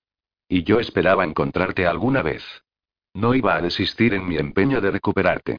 La luz del final de la gruta les cegó parcialmente, pues se hizo más fuerte, para instantes después, atenuarse e iluminar la gruta secundaria a la que habían llegado. En ella, en su interior, se hallaba un carro de oro y brillantes incrustados de todos los colores y llenas. El carro estaba hasta arriba de alimentos y bebida. En las paredes de la gruta reposaban miles de armas de todos los tipos y de todas las culturas, que fueron una vez propiedad de valerosos e inconscientes guerreros, los cuales, hechizados por la magia de la diosa, le entregaron como ofrenda de paz. Las vacas, enormes e increíblemente musculadas, con unos ojos rojos por completo, extraños y desafiantes, no dejaban de masticar hierba que habían acumulado a sus pies. Los animales les miraron fijamente como si no les importara demasiado aquella repentina invasión. ¿De dónde sacan la hierba? preguntó él algo inquieto. No crece hierba en la gruta. Todas estas armas, susurró Jade estupefacta. Son de hombres que murieron al salir de esta cueva. Son de hombres que murieron al salir de esta cueva, dijo una voz de mujer agudizando el tono, como si quisiera reírse de ella. Jade y Thor se dieron la vuelta para enfrentar a esa voz femenina que les acompañaba en el escondite. Cuando la miraron, tenía una cesta de mimbre a sus pies, cargada con un montón de hierba verde. Era ella la que alimentaba a las vacas. Al mismo tiempo, la joven de largo pelo rubio que sujetaba con una redecilla, y ataviada con un vestido blanco y largo, sostenía en su mano una especie de cerbatana y apuntaba directamente a Thor. ¿Quién demonios eres te? La chica misteriosa sopló con fuerza, y le dio al vanirio en el cuello. Él, tomado por sorpresa por aquella aparición, no pudo hacer nada para reaccionar. El dardo le alcanzó al cuello. Inmediatamente se puso la mano en la garganta, como si matase a una mosca, pero en menos de un segundo, sus ojos se volcaron hacia arriba, se quedaron en blanco y se desvaneció, cayendo como peso muerto contra el suelo. 13. Dinamarca Jade pudo aguantarlo para que la caída no fuera tan aparatosa. Con Thor, inconsciente entre sus brazos, la Berserker sacó entonces su lado animal y protector, y le mostró los colmillos a la mujer de blanco. ¿Por qué le había hecho eso? ¿Qué has hecho, pedazo de perra? Dijo sin más. Aquí nadie entra si no entrega las armas antes. No a la violencia, replicó con sus ojos oscuros y algo oídos. Solo está dormido. Nada más. Se despertará. O eso espero, más vale que se despierte o tendré que arrancarte el corazón, le advirtió. Además, ¿de qué armas hablas? Thor no lleva armas. Las llevo yo, se señaló la espalda. Estamos aquí porque, Thor. Este no es Thor, lo miró de arriba abajo. Yo sé muy bien cómo es el dios del trueno, señaló con desprecio. Le conocí. A él y a todos los Aesir. Y este no es Thor. No lleva a Mjolnir con él. ¿De qué hablas, tarada? Se levantó lentamente, formando puños con sus manos. Ya sé que no es Thor, el dios del trueno, estúpida. Es un vanirio. Es Thor Macallister. Y yo meo en cuclillas entre los arbustos desde hace una eternidad. ¿Qué dices? Jade estaba alucinando. Que me da igual quién sea. No se entra en la cueva así como así. Ningún hombre puede estar cerca de mí, alzó la barbilla con orgullo y dignidad. Soy doncella. No quiero que ninguno de estos salvajes me robe la virtud. Llevo protegiéndome desde hace mucho. ¿Y cómo entraban todos los demás guerreros a dejarte todas estas armas? Yo no lo sé. Nertus se encargaba de eso. A mí me tiene para alimentar a sus vacas y conservar sus ofrendas. Ningún hombre ha entrado aquí mientras yo estuviera. Jade no se podía creer lo que estaba escuchando. ¿Qué estaba pasando? ¿Quién diablos era? ¿Y qué hacía ahí? Miró a Thor, a las vacas y a la joven alternativamente. Se había perdido en algún momento y ya no había vuelto a coger el hilo. A ver, Jade se presionó el puente de la nariz. Estamos en el jodido Ragnarok. El Midgard se va al garete. ¿Comprendes? Chasqueó los dedos intentando sacarla de su hechizo de enajenación. ¿Por fin se acaba el mundo? Desvió la mirada arriba y abajo, como si tuviera un tic. ¿Quieres que se acabe? ¿De qué parte estás? ¿Quién eres tú, eh? Nertus no nos ha hablado de ti. ¿Nertus? Aquel nombre sí que la obligó a prestar atención. La diosa de pelo rojo y aires de grandeza. ¿Eh? Entreabrió la boca estupefacta. Claro, la diosa que acabas de mencionar. La diosa Nertus, la propietaria de este carro y estas vacas que alimentas y que custodias, nos ha abierto un portal. Nertus ha abierto siempre muchos portales para muchos guerreros que después la han palmado. No me dices nada nuevo. Nos ha abierto un portal, repitió, para que demos con el carro y tomemos una caja que ella guarda con celo. Una caja especial. ¿Una caja? repitió igual de sorprendida. Parpadeó varias veces y agrandó los ojos como si cayera en la cuenta de lo que le decía. ¿En serio venís a por la caja? ¿Sabes de qué caja te hablo? Sí, sí, es solo que pensaba que me tomaba el pelo. Las Vanir son muy propensas a jugar con la gente. Esa zorra de la diosa madre me la jugó muy bien, la hija es clavadita a ella. Son viles y manipuladoras. Nunca creí que Nertus me hablara en serio. De hecho, es por esa cajita por lo que estoy aquí desterrada desde hace, suspiró melodramática. Da igual. No sé cuánto hace que estoy aquí.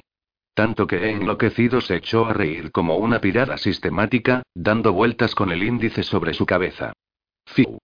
Muy mal. Estoy muy loca. Muy mal estoy, aseguró. Solo hablo con las vacas y con mis dos amigas. Jade buscó alrededor de la cueva si aparecían esas dos amigas. Pero allí no había nadie más. Míralas, están ahí. Os presento. Estas son Lin Chicas, os presento a una completa desconocida. Me llamo Jade. Jade esperaba ver a dos mujeres bien parecidas, como la joven era. Pero allí no había nadie. Solo dos piedras, a las que les había dibujado una cara a cada una. Estaba loca de remate. Un momento, ¿cómo había dicho que se llamaban? ¿Has dicho Linina? Sí. Son mis queridas hermanas. ¿A que son guapas? Tomó la cesta de mimbre y acudió al lado de las vacas para dejarles la hierba a sus pies. Pero yo tengo mejor cutis. Y aquí estoy, dando de comer a estos animales que cagan como si tuvieran a un ejército dentro y cada día fuera el fin del mundo, canturreó mientras tocaba el cuerno dorado de una de ellas. Y claro, ¿quién crees que limpia toda esta mierda? Pues yo. Porque Lin y están muy acomodadas. Jade miró a las dos piedras pintadas, y no supo ni qué decir. Esa chica la había dejado sin palabras. Eso era lo más surrealista que había vivido nunca, y eso que había vivido muchas cosas. Eh, son piedras. Como te iba diciendo, continuó la mujer haciendo caso omiso a la objeción de la berserker. Se detuvo un instante, como si pensara en algo con mucha intensidad. ¿Qué te estaba diciendo? Perdona la miró como si la viera por primera vez. ¿A qué venías? Jade parpadeó dos veces. Tos. Sin dejarla de mirar. ¿Tú me tomas el pelo? Yo. Dijo sin comprender. No. Vengo a recoger una caja que ha guardado Nertus para nosotros. ¿Vosotros? La miró como si estuviera loca. Yo solo veo a una persona aquí, se echó a reír mirando a sus piedras de reojo. ¿La habéis oído, chicas? Se cubrió la boca con una mano para decir por lo bajini. ¿Quién de las dos está peor? Maldita tarada, espetó Jade entre dientes, dirigiéndose a ella de manera agresiva. Has disparado a Thor con una cerbatana. La chica abrió los ojos de par en par. A Thor. El dios del trueno. Mi señora me va a matar. exclamó aterrorizada. ¿Qué estás diciendo? Jade la agarró del antebrazo obligándola a mirar a Thor, que yacía con los ojos cerrados en el suelo, inmóvil. A ese Thor, desquiciada. La doncella focalizó la mirada en Thor, y entonces palideció y fue corriendo a por la cerbatana que instantes antes había usado para noquearlo. Hay un hombre en mi cueva. Empezó a corretear de un lado al otro. Un hombre. Soy doncella. Jade no lo aguantó más, la agarró del cuello y la estampó contra la pared con la fuerza de un ser sobrenatural. No tenía tiempo para tonterías. Primero, me vas a decir dónde está la caja. Segundo, vas a despertar a Thor. ¿A Thor? ¿El dios del trueno? Pobrecito, ¿es que se ha dormido? Dijo con voz estrangulada y preocupada. Que me des la caja de Nertus. Ah. Vienes a buscar la caja de Nertus. Eso te he dicho, siseó apretándole un poco más la garganta. Pues si vienes a por la caja, tienes que adivinar mi nombre. Eso me dijo Nertus. Permanecerás aquí, en esta cueva, cuidando de mis tesoros y del joyero de tu señora, hasta el día en que vengan a buscarlo, explicó como si fuera un robot. Solo se lo entregarás si adivinan tu nombre. ¿Joyero? ¿Qué joyero? ¿Eh? ¿Qué joyero? Espetó sin comprender. Jade la zarandeó y le dio un bofetón para que reaccionara. ¿Por qué me pegas? preguntó. Dame el joyero. Ah, ¿qué quieres el joyero? Pues tendrás que adivinar mi nombre. Eso me dijo Nertus. Permanecerás aquí, en esta cueva, estás en bucle. Ya sé que tengo que adivinar tu nombre. Si lo adivino, ¿me lo darás? La chica rupia la miró como si estuviera hablando en otro idioma. ¿El qué? ¿Cómo que el qué? La volvió a zarandear. Despierta, joder. La caja o joyero que Nertus guarda para que nos lo des. Ah. El joyero. Sí asintió. Lo tengo yo. No me digas, fingió sorpresa agrandando sus ojos verdes. Sí. Pero si lo quieres tienes que adivinar mi nombre. Eso me dijo Nertus. Permanecerás aquí, en esta cueva. Ya sé lo que te dijo Nertus, paranoica del demonio le espetó tapándole la boca para que no hablara más. O se callaba o la mataba ahí mismo. Jade tenía que pensar rápido, porque no tenía intención de pasar en esa cueva más tiempo de lo debido. Ni hablar. Tenía que adivinar el nombre de la doncella. Necesitaba tirar de archivo y esforzarse por ver, en su recién adquirida memoria, algún flash, alguna secuencia donde hubiera leído algo al respecto.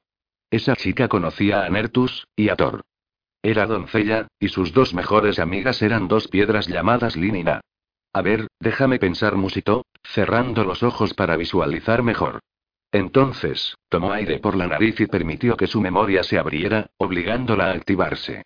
Linina, Linina, Lin se llamaba la doncella de la diosa Frigg, la mujer de Odín anunció con calma. Y era considerada como la diosa de la consolación, porque secaba las lágrimas de aquellos que lloraban y sufrían dolor de cuerpo y de corazón. Na era la mensajera de Frigg, que montaba sobre su corcel Varnir para viajar por la tierra y después contarle a la diosa todo lo que sucedía allí abajo.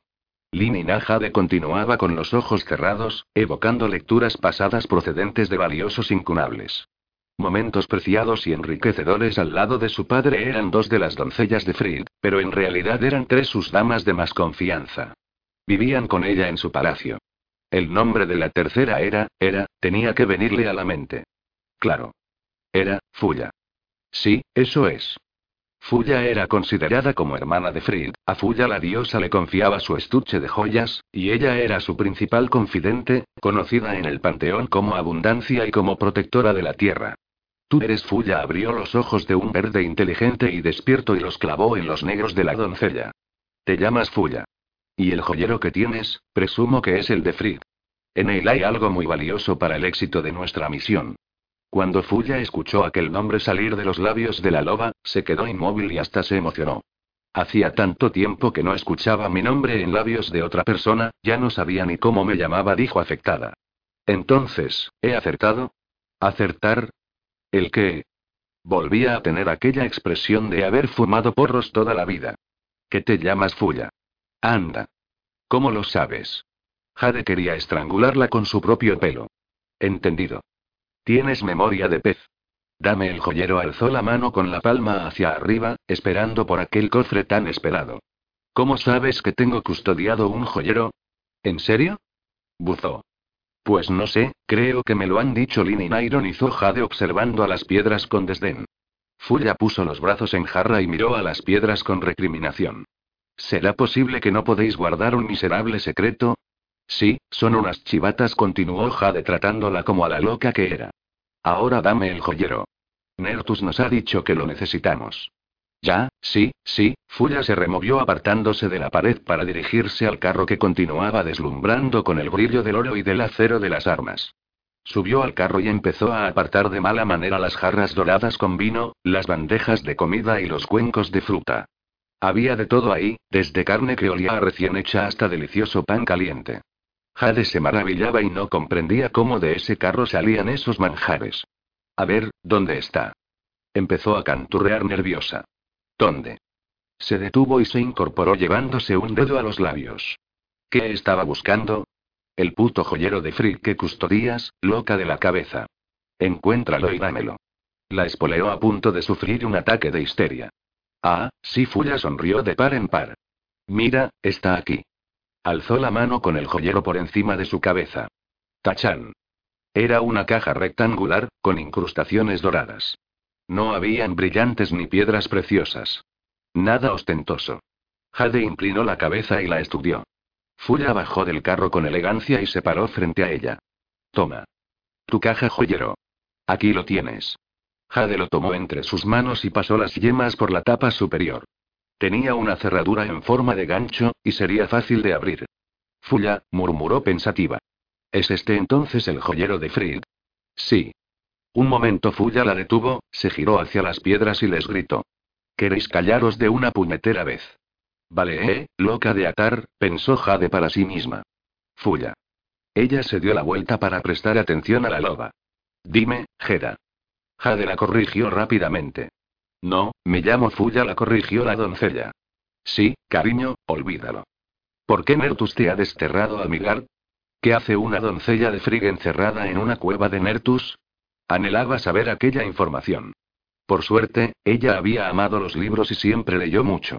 Y si a eso le sumaba que su padre As le contaba todos los entresijos de los panteones, era como una biblioteca andante. Fuya debía estar en el Asgard, en el palacio de Frigg, con sus hermanas y su diosa. Sabía algo que no debí saber. Descubrí la gran verdad, contestó con voz ausente. Nertus me secuestró y me hizo descender al Midgard para que le sirviera como custodio a cambio de perdonarme la vida y seguir manteniendo el secreto a buen recaudo. ¿Nertus te iba a matar? Si decía lo que sabía, sí. Porque eso lo podría cambiar todo, aclaró poniéndole misterio a la entonación. Es el mayor secreto de los nueve mundos. Nadie excepto yo lo sabe. Así que me encerró en una de estas una y me apartó de cualquier dios. La cuestión es que si revelo lo que sé, no tendré posibilidad de vivir. Y yo me temo que aunque quisieras contarlo se te olvidaría. ¿Eh? ¿El qué? Lo que sabes. ¿Y qué sé? Frunció el ceño. Lo acabas de decir, señaló desesperada. Fuya miró hacia abajo y vio el joyero en manos de Jade. ¿Qué haces tú con el joyero de Fried? Se lo fue a quitar, pero Jade se apartó con rapidez. Me lo has dado tú porque he descubierto que te llamas Fuya. La rubia se detuvo en su persecución y se llevó la mano al pecho, tan afectada como la primera vez al oír su nombre. Pensé que nadie, aparte de mis hermanas Lin y Na, me llamaría por mi nombre. ¿Habéis oído, chicas? Desvió la vista hacia las piedras, que seguían inmóviles y rígidas como desde el primer momento. Entonces, espera a que te dé el joyero. Se iba a dar la vuelta para buscarlo. No hace falta, trastornada lo sacudió frente a sus ojos. Ya lo tengo. ¿Has disparado a Thor con una cerbatana? ¿Qué lleva el dardo? Un potente paralizante de veneno de araña, lo usaban los guerreros más antiguos y primitivos, los primeros. Bloquea los pulmones y el corazón. ¿Por qué? ¿Alguien ha sido atacado con una cerbatana? Sí, has disparado a Thor. Al dios. exclamó aterrorizada, llevándose las manos a la mejilla. No, a mi pareja, pedazo de ida de la cabeza. A mi pareja. En cuanto lo gritó en voz alta, se lo creyó más y lo sintió como más suyo. Thor estaba inconsciente, no le iba el corazón, no respiraba. Jade empezó a sentirse agobiada y ansiosa por verle recuperado y vivo. No oír sus latidos le afectó demasiado, y entonces, una angustia terrible se apoderó de ella. Los ojos se le llenaron de lágrimas, ¿está muerto? preguntó con voz estrangulada. Es un vanirio. Los vanirios no mueren así. Es imposible con el cofre entre las manos, corrió a arrodillarse al lado de Thor. Dejó la caja en el suelo y lo tomó del rostro con suavidad. Dioses. No lo escuchaba en su mente, y se sentía sola y desamparada, como sumida en una abstinencia dolorosa que no estaba preparada a experimentar. ¿Qué diablos le sucedía? Entonces se vio a sí misma en un bosque, llorando a lágrima suelta. Estaban en un lugar muy lejano. ¿Eran los Cárpatos? Habían sufrido un ataque y hacía rato que esperaba a Thor en el claro de una arboleda, allí donde ambos poseían una cabaña de emergencia en la que resguardarse en ocasiones como esa. Ella estaba sola, ansiando volverlo a ver. Pero lo pasó fatal porque no podía entablar comunicación mental con él, no lo sentía por ningún lado y lo único que pensaba era en lo desgraciada que era sin su man y lo dependiente que era de él. Fue una de las medias horas más largas de su vida. Cuando lo vio aparecer en el marco de la puerta, se le echó encima hasta aplacarlo. Le dio tanta rabia aquella separación, aquella parcial desvinculación, que incluso le abofeteó. Cuando se quedó más calmada, una vez dentro de la cabaña, abrazada y rodeada por sus brazos, Thor le explicó lo siguiente. La separación entre parejas vinculadas es altamente hiriente y confusa. Necesitamos contacto mental constante, y cuando este se corta, nos barre una sensación de soledad y pérdida muy difícil de gestionar. El intercambio de sangre conlleva este tipo de unión, pero también tiene efectos secundarios en estos casos. Ante la desinformación sobre nuestra pareja de vida, la ansiedad se nos dispara, la soledad nos provoca temblores y nos llega a afectar psicosomáticamente. Solo empezaremos a encontrarnos mejor cuando volvamos a enlazarnos con la mente del otro. Pero Jade ya sentía que le dolía. Le dolía mucho no sentirlo. Lo veía ahí, con los ojos cerrados, tan pálido y sin pulso, que su cabeza racional no sabía gestionar lo que veía. Para ella era como si estuviera muerto. Pero no puede estar muerto, susurró acongojada. ¿Cómo demonios iba a sobrellevar esa angustia sin él? No. No podía ser. Jade, que esto no se te vaya de las manos. Un vanirio no muere por el veneno de una araña, pero es que está tan quieto. Era ridículo. Su cabeza se había convertido en una máquina de suposiciones bipolares. Vaya, ¿qué le ha pasado? Pobre, Jade apretó los dientes con fuerza. Miró a Fuya por encima del hombro y se encontró con esa expresión de ida total de la parra que aún la puso más nerviosa. Entonces, decidió ignorarla. Tenía que pensar rápido. Ya tenían el joyero. Debían salir de ahí los dos juntos, abrirlo y buscar el objeto junto con el hada guía. Pero con Thor inconsciente no podía. Sin pensárselo dos veces, se mordió la muñeca y acto seguido, aprovechando que emanaba sangre de sus incisiones, la colocó sobre los apuestos labios pálidos de Thor. Lárgate de aquí, le ordenó a Fuya. La doncella los miraba con asombro. ¿Y perderme este espectáculo? Que te largues de aquí, te he dicho, si no quieres que te arranque el corazón y me lo coma mientras lo ves. Jade la amenazó con una voz medio animal y sus ojos preciosos y rasgados mucho más claros de lo habitual, casi tirando a amarillos. No puedes ver esto. Ella no quería compartir ese momento con nadie. Le parecía extremadamente íntimo y personal como para tener mirones alrededor. Fuya se dio la vuelta resignada y se dirigió al carro, a sentarse entre la abundante comida y bebida mágica que había expuesta sobre los tablones de oro macizo del vehículo divino. Allí, les dio la espalda como una niña enfadada y se dispuso a criticarla con sus dos mejores amigas piedras. Jade, que no se fiaba de ella, agarró a Thor por las axilas y lo arrastró fuera de la gruta. Si veía a la doncella de Frigga asomar la cabeza, se la cortaría sin más. Ella misma. Una vez retirados, se acuclilló en el suelo. Tomó la parte trasera del cuello de Thor y lo inclinó hacia arriba para que pudiera acceder mejor a su muñeca, cuyo hilillo de sangre corría como una diminuta fuente constante. Bebe pidió en voz baja, con dulzura. Bebe y háblame de una vez, le urgió imperativamente. Por favor, le acarició la barbilla con el pulgar. Le doto il. Por favor.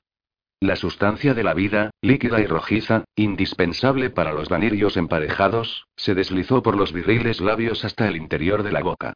Jade esperó a que le hiciera el efecto que deseaba. No me puedes dejar sola con esta loca y en medio de este lío.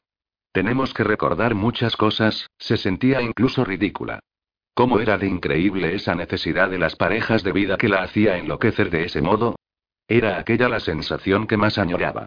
Era sentir la sangre de Jade corriendo libremente garganta abajo, otorgada voluntariamente. Nada le ponía más caliente, nada le hacía más feliz que que su loba se abriera la vena para él. Los vanirios eran así. Él era así. Y había echado tanto de menos aquello, cuando empezó a tragar y sus músculos se activaron de nuevo al recibir el mejor antídoto de todos, decidió que ese recuerdo sería para siempre. Nadie se lo borraría. A pesar del tiempo separados, a pesar del daño que les habían infringido, y de los esfuerzos que habían dedicado para destrozarles, ellos seguían ahí, disfrutando de ese vínculo que nadie podía eliminar. Y Jade aún no sabía cómo de bueno podía llegar a ser. Si tenían suerte y al llegar la noche aún continuaban con vida, su mujer iba a ser incapaz de detener a la verdadera fiera que yacía dormida en su interior, y que él había activado al destruir sus reservas mentales. Los recuerdos del pasado traían consecuencias buenas y malas. Desde el dolor y la conciencia de todo lo que habían perdido, hasta el reencuentro y la sensación de recibir parte de lo que le habían arrebatado. Era extraño que algo pudiera dar tanto bueno y tanto malo. Como una broma. Pero era una consecuencia lo uno de lo otro. Si querían revivir lo hermoso tenían que estar preparados y dispuestos para revivir la pena y el dolor, porque ambos venían de la mano, eran la cara de una misma moneda. Cara y cruz. Inseparables. Recibió el primer ruego como una descarga eléctrica para su corazón. Jade estaba llorando desconsolada, con la cabeza inclinada hacia abajo, abatida. Y le hablaba en gaélico, diciéndole un montón de cosas, algunas inconexas. Lo que sí entendía con claridad era la súplica y el reconocimiento abierto de lo mucho que lo echaba en falta. Y no tenía idea de si hacía mucho o poco que él estaba inconsciente, solo recordaba a la mujer rubia escupiéndole con una cerbatana. Y le había cogido tan desprevenido que no supo reaccionar a tiempo. Así que no imaginaba cuánto tiempo hacía que estaba así, pero la ansiedad por la separación hacía su efecto inmediatamente. Y con Jade más. Porque era una berserker, una loba con genes de Khan, y su parte animal que estaba más vinculada a él que su parte humana, lo echaba muchísimo de menos. Lo necesitaba. Su loba lo necesitaba. Pletórico por beber de ella de un modo voluntario, Thor se incorporó lentamente, tomando su antebrazo con las dos manos para que no se escapara. No la dejaría ir. Estoy aquí, le contestó él mentalmente. Cronain tú. Te echo de menos. No sé qué me pasa, pero es horrible. Haz que pase, pidió ella temblorosa, sin poder detener las lágrimas. Él sonrió y cuando se sintió con fuerzas, desesperado por ella y por la necesidad de beber pegado cuerpo a cuerpo, de sentirla, dio un último lametón a la muñeca para cerrar las incisiones y fijó sus ojos lilas y luminosos en ella. La berserker tragó saliva, sin saber muy bien qué hacer, pero no le apartó los ojos. Sigo teniendo sed, dijo él. Ella alzó de nuevo la muñeca para ofrecérsela. Caray, estaba tan hermosa y se veía tan frágil que Thor quiso desnudarla y hacerle el amor allí mismo. Pero no podían. Él negó con la cabeza y desvió la vista a su garganta, cubierta por su melena negra. Solo el leve movimiento nervioso de sus pupilas dio a entender que ella comprendía lo que insinuaba. Dámelo, le ordenó él. Los ojos verde mar de Jade cambiaron de color, debido al nerviosismo y a la excitación. Pero sobre todo, reaccionaban a la orden. Ella era una loba, hija de un alfa, por tanto, era alfa también. No encajaba los imperativos, pero los que venían de Thor le provocaban diversión y al mismo tiempo respeto. Jade echó los hombros hacia atrás, ante la atenta mirada del Vanirio. Se retiró la larga melena color noche de su hombro y su cuello, y expuso su garganta. Dámelo tú volvió a repetir él, sintiéndose excitado y duro entre las piernas. No vas a hacerme nada, le recalcó ella recuperando el control. Solo quiero beber, dijo él inocentemente. Necesito eliminar el veneno del dardo de mi cuerpo. Jade asintió y observó su posición. Thor tenía las piernas estiradas, y estaba sentado sobre el suelo duro de la cueva, manteniendo el equilibrio con las palmas de las manos a cada lado de sus caleras. Se veía tan grande, tan masculino y fuerte, y su sangre le había dado otro color a su piel, a Jade se le hizo la boca agua. Así que, más por impulso que por haberlo pensado concienzudamente, se sentó encima de él, a horcajadas. Thor internamente. Esa era su preciosa guerrera atrevida. Él no le dio tiempo a que se arrepintiera y se apartara. La tomó de las caderas, encajándola bien sobre su pelvis, haciendo que su erección rozara y entrara en contacto directo con su entrepierna y pegó sus labios a la vena aorta de su esbelta y lisa garganta. La besó suavemente, como una caricia liviana. Ella se agarró a sus hombros, como si necesitara un lugar al que amarrarse, porque sabía que lo que iba a venir, podía lanzarla por los aires. Thor, que estaba sediento, no alargó demasiado el momento. Pídemelo, le ordenó sujetándola bien de las caleras. Ella cerró los ojos, se relamió los labios y susurró. Bébeme. Muérdeme ya sin querer, osciló las caderas hacia adelante. Recordaba esos momentos junto a él y la sangre se le calentaba de golpe. Su cuerpo actuaba por instintos. ¿Beagis Beat? Sí. Mordisco a mordisco. Thor abrió la boca y la mordió tal y como ella le pedía.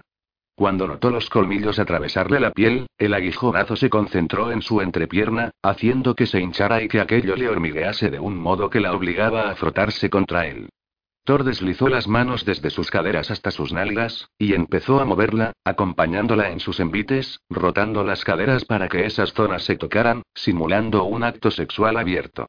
Thor bebió de ella, y de vez en cuando, rozaba su lengua contra su piel, y después sacaba los colmillos para volverlos a clavar.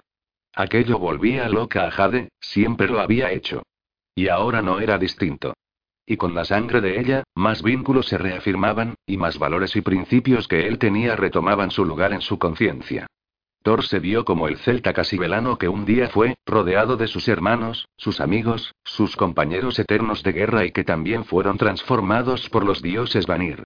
Vio a Menú, Cal, Calet, Daana, también vio a Samael, Lucius, Set, Magie, algunos, lamentablemente, se fueron al lado de Loki y perdieron todos sus valores. Su hermano fue uno de ellos. Pero otros, como sus hermanos del alma, los Mkena, los Mcloud y los que él eligió, se mantuvieron firmes, a pesar del hambre y la sed eterna. Y ahora, luchaban junto a sus parejas por salvar el Migar. Los humanos les importaban, como a él le importaron.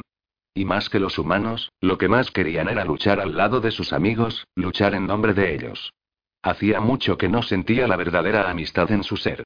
Durante años solo el rencor y el odio alimentaron su espíritu, y eso había hecho que perdiera sus principios y que todo lo bueno que sentía hacia los demás desapareciera. Siempre fue un líder responsable, y cuando él faltó, fue Caleb Kena quien tomó su relevo. Él también había protegido a su hija. Llevó a cabo el papel que él no pudo. Pero ya había regresado. Ya estaba entre los vivos de nuevo. Y por fin, el líder que había en él, el altruista y el que no iba a dejar solos a sus hermanos de vida en esa lucha descarnada, afloraba con fuerza, con el ímpetu del que exigía una compensación por tanto sufrido. Con la decisión de quien quería recuperar el título. No. Esa no iba a ser una lucha solo por recordar a su hija y encontrarla. Esa iba a ser una lucha a muerte, al lado de los suyos, porque no pensaba dejarlos solos. El líder del clan celta de la Black Country regresaba a su hogar. Thor se abrazó a Jade sin dejar de beber y moverse. Por Dios, iba a estallar dentro de los pantalones. Él no lo haría. Pero sí iba a darle esa liberación a su chica. Apretó sus nalgas con las manos, y se movió con fuerza, contra ella, rozando su sexo con ímpetu. Jade gimió y hundió el rostro en su garganta, mientras se sostenía a las largas hebras del pelo de Thor. Thor, chist, déjate ir, Mowgli. Yo te sostengo. Ella se dejó ir sin más. Agarrada a él, abandonada a las sensaciones. Y entonces, el orgasmo la barrió desde la punta de los pies hasta la cabeza. La volátil explosión detrás de su ombligo, muy en el interior, la deshizo, dejándola hecha un flan encima del torso del vanirio. Él la tranquilizó acariciando sus nalgas y su espalda, sonriendo orgulloso por haberle dado tal placer a su pareja. Y de repente, al sentirse tan expuesta y tan vulnerable, al mismo tiempo que dichosa, Jade se echó a llorar, apoyada en el hombro de Thor, cubriéndose el rostro con la mano. Thor no necesitaba preguntarle nada para saber qué le sucedía. Ya lo sabía. Y comprendía su malestar y su pesar.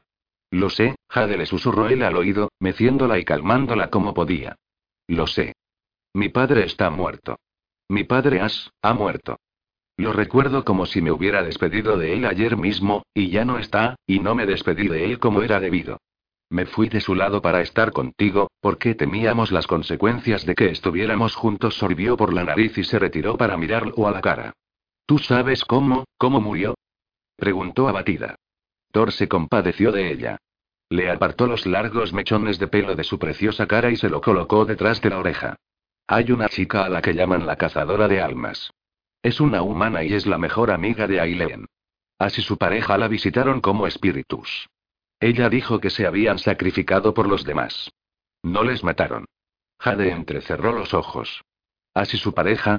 ¿Mi padre tenía pareja? De repente quería saberlo todo. Todo absolutamente. Maldita sea, explícamelo todo. O mejor lo agarró de la cara con ambas manos. Déjame leerlo en tu mente. Déjame ver lo que tú sabes. Estamos en un lugar aparte de la guerra exterior.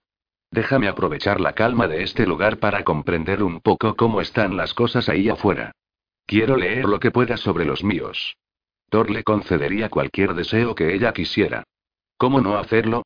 Aquel era el ímpetu de su Jade, de la que él conocía. Y eso quería decir que por fin regresaba a él. Aún les quedaba mucho por recorrer. Demasiado para tan poco tiempo. Pero haría lo que estuviera en su mano para que su loba aguerrida volviera a él por completo. Porque, solo si los dos se completaban y encajaban todas las piezas de su memoria, podrían recordar lo que habían perdido. Y nadie, en su sano juicio, quería olvidar a una hija. Nada estaba de más, todo era necesario. Por tanto, Thor se relajó, cerró los ojos y abrió su mente de par en par para ella, con sus claros y oscuros, con sus sombras, y también con todo el amor que sentía hacia su pareja de vida.